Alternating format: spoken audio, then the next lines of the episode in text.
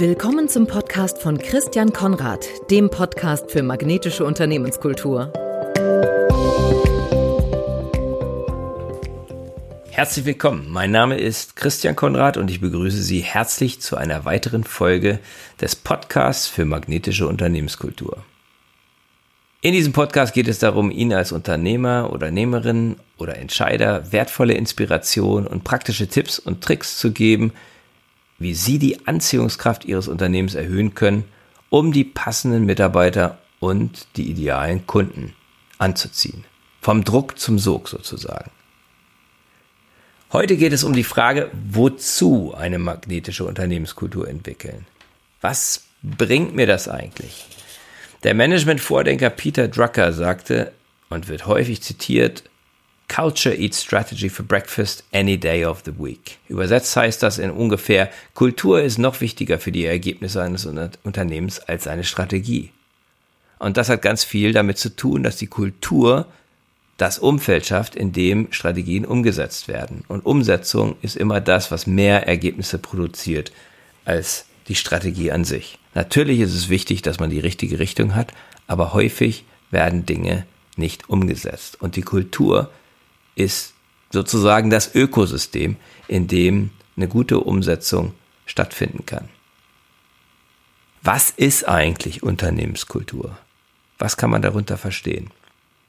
Die erste Definition, die ich jemals gehört habe, und das war im Jahr 1991 in einem Gespräch mit einem Interviewpartner damals im universitären Bereich mit einem Vertreter der Firma Gore, Gore-Tex sagt Ihnen ja sicherlich was, und er sagte damals, the way we do things around here, das, die Art und Weise, wie wir Dinge hier bei uns machen, das ist Unternehmenskultur. Ich würde es übersetzen äh, als die Summe aller Einstellungen, Denkhaltungen und Verhaltensweisen in einem Unternehmen. All das zusammengenommen ergibt die Kultur. Ich habe zwei große Unternehmenskulturen kennengelernt, also von zwei großen Unternehmen. Das eine war das holländisch-britische Unternehmen Unilever, Konsumgüterkonzern, und das andere war Kellogg's, ein amerikanisches Unternehmen. Ich will ein paar Beispiele geben, wie sich diese Kulturen unterschieden haben. Mein Einstellungsgespräch bei Unilever, bei der Tochter Unilever, damaligen Unilever-Tochter Langnese Iglo, fand im Büro des Marketinggeschäftsführers statt.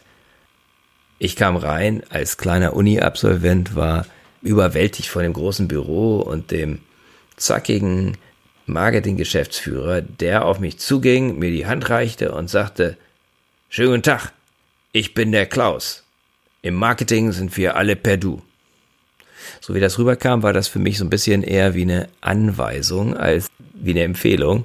Also ich hätte den Marketing-Geschäftsführer gerne gesiezt in dieser Situation, aber das war alternativlos. Das war der Klaus und in dem Marketing waren wir alle per Du.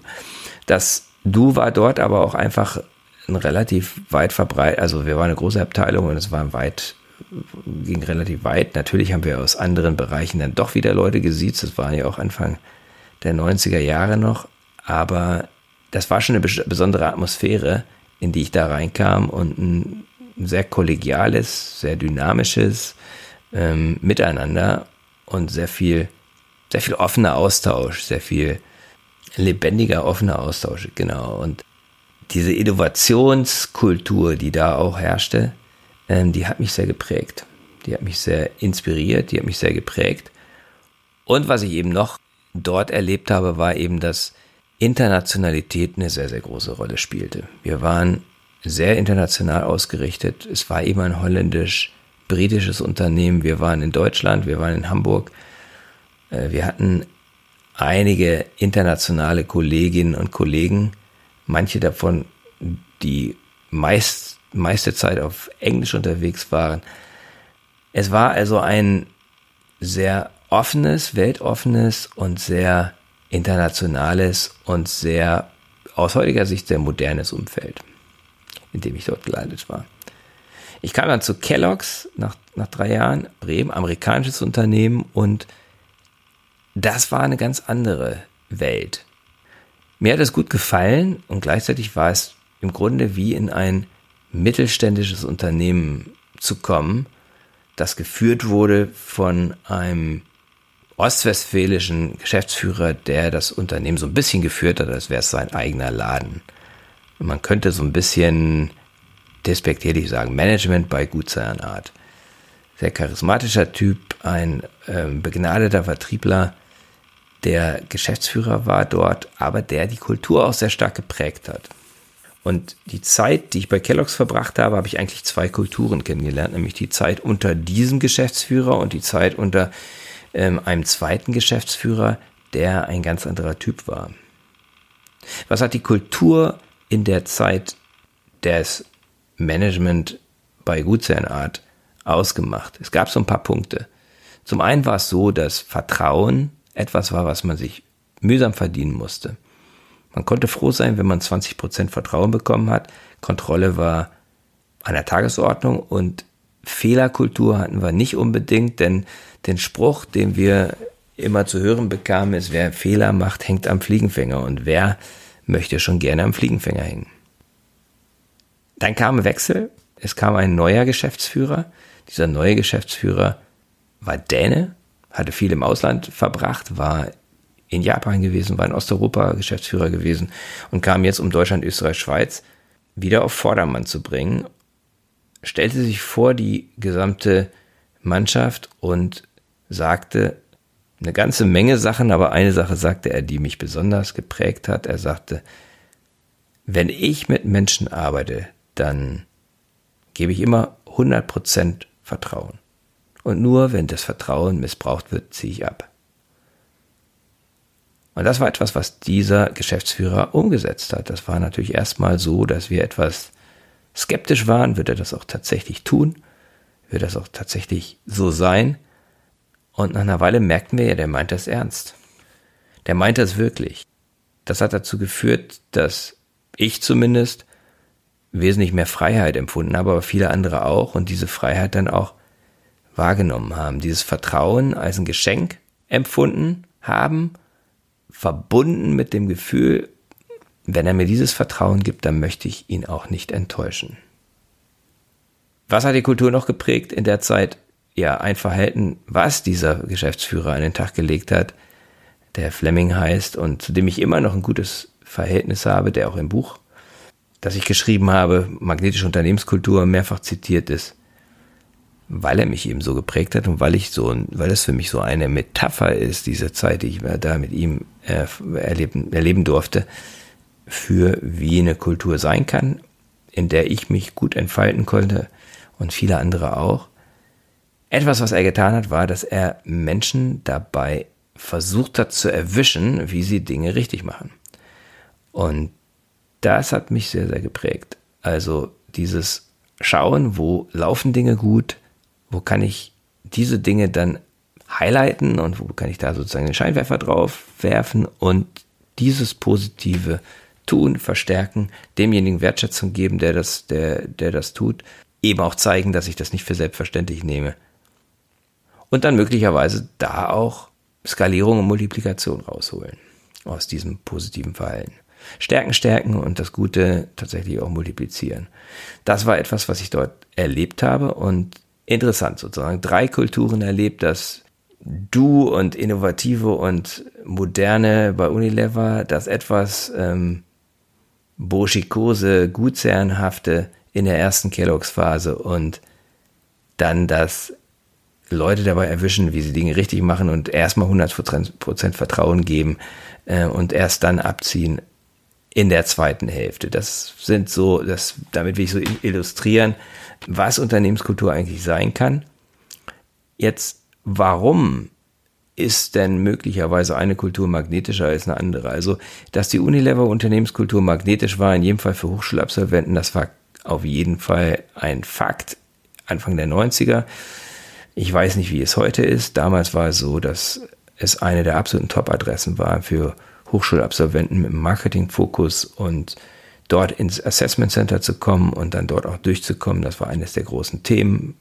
Viele Bewerber, ähm, nur wenige, die es dann geschafft haben. In dem ersten, in der ersten Kelloggs Welt war das schon etwas eingeschränkter, weil selbst damals, als es noch keine sozialen Medien war, gab, sich das schon rumgesprochen hat, auch in der Headhunter-Szene und in der Marketing-Szene, dass es dort eben, dass dort ein besonderer Wind wehte. Und gerade als es etwas rauer wurde, weil wir Wirtschaft, weil wir wirtschaftlichen Gegenwind bekamen im Markt, äh, hatten wir zunehmend Schwierigkeiten, auch gute Leute zu kriegen. Also als ich dann Marketingmanager war, habe ich das gemerkt, dass wenn ich Leute gesucht habe, dass es dort nicht immer einfach war, gute Kandidaten auch zu bekommen. Als wir dann den Wechsel hatten, ähm, hat es maximal ein Jahr bis anderthalb gedauert, bis sich das bemerkbar gemacht hat, auch in, dem, in der Bewerberqualität, die wir bekommen haben. Und äh, so habe ich jedenfalls persönlich gemerkt, dass eine magnetische Unternehmenskultur nicht nur ein Schnack ist, sondern dass man das auch richtig messen kann an der Qualität und Anzahl von Bewerbungen von Menschen auf relevante, vielleicht nicht immer einfach zu besetzende Positionen. Das heißt, wozu eine magnetische Unternehmenskultur entwickeln? Ganz klar, wenn Sie eine magnetische Unternehmenskultur entwickeln, dann wirkt sich das erstmal intern aus. Sie haben eine geringere Fluktuation. Sie werden eine höhere Motivation und vor, allem eine höhere Eigenmotivation und höhere Verbundenheit der Menschen mit dem Unternehmen bewirken. Das ist die Wirkung nach innen. Nach außen werden sie die Anziehungskraft auf potenzielle Bewerber, wenn sie jetzt, vor allen Dingen, wenn sie wachsen oder wenn sie neue Stellen besetzen wollen, die werden sie erhöhen. Und das ist gerade dann, genau, wenn sie wachsen wollen, gerade wenn sie sich entwickeln wollen, kann das der Engpassfaktor äh, Nummer eins sein. Und ein Umfeld zu schaffen, in dem Menschen sich wertgeschätzt und wohlfühlen, in dem das Energieniveau hoch ist, in dem ganz klar ist, warum wir hier Dinge tun und die fokussiert äh, auf klare Ziele zusteuern, das ist attraktiv, das ist anziehend. Umgekehrt natürlich, wenn Sie, gerade wenn Sie direkten Kundenkontakt haben, ist der Magnetismus enorm wichtig für das Anziehen von Kunden. Wenn Sie im Dienstleistungsbereich äh, tätig sind, ähm, immer dort, wo direkter Kundenkontakt da ist, aber auch im Business-to-Business-Bereich, dann ist diese Anziehungskraft für Sie wichtig, weil Kunden im B2B-Bereich zum Beispiel, die gerne mit Ihnen arbeiten, äh, die werden das deswegen tun, weil natürlich ihre Produkte gut sind, ihre Dienstleistungen gut sind, weil die Qualität stimmt und so weiter. Aber am Ende des Tages sind wir alles Menschen und wir arbeiten gerne auch dann gerne mit jemandem zusammen, wenn die menschliche Komponente hundertprozentig stimmt. In jedem Fall ist der ist magnetische Unternehmenskultur eine ganz klar kommerzielle Komponente.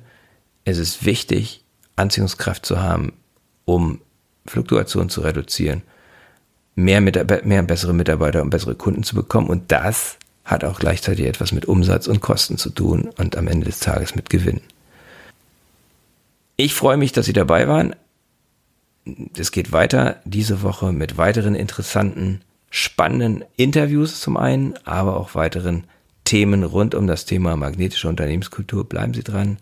Ich freue mich über Ihre Rückmeldung Freue mich darüber, wenn Sie ein Feedback hinterlassen, zum Beispiel auf iTunes oder auf Spotify, dass Ihnen der Podcast gefällt und wünsche Ihnen weiterhin ganz viel Erfolg bei Ihren Unternehmungen.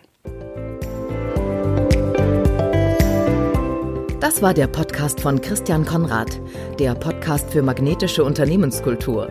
Mit Impulsen, wie Unternehmen die passenden Mitarbeiter und die idealen Kunden anziehen. Dazu inspirierende Interviews mit Unternehmern, Entscheidern und Mitarbeitern.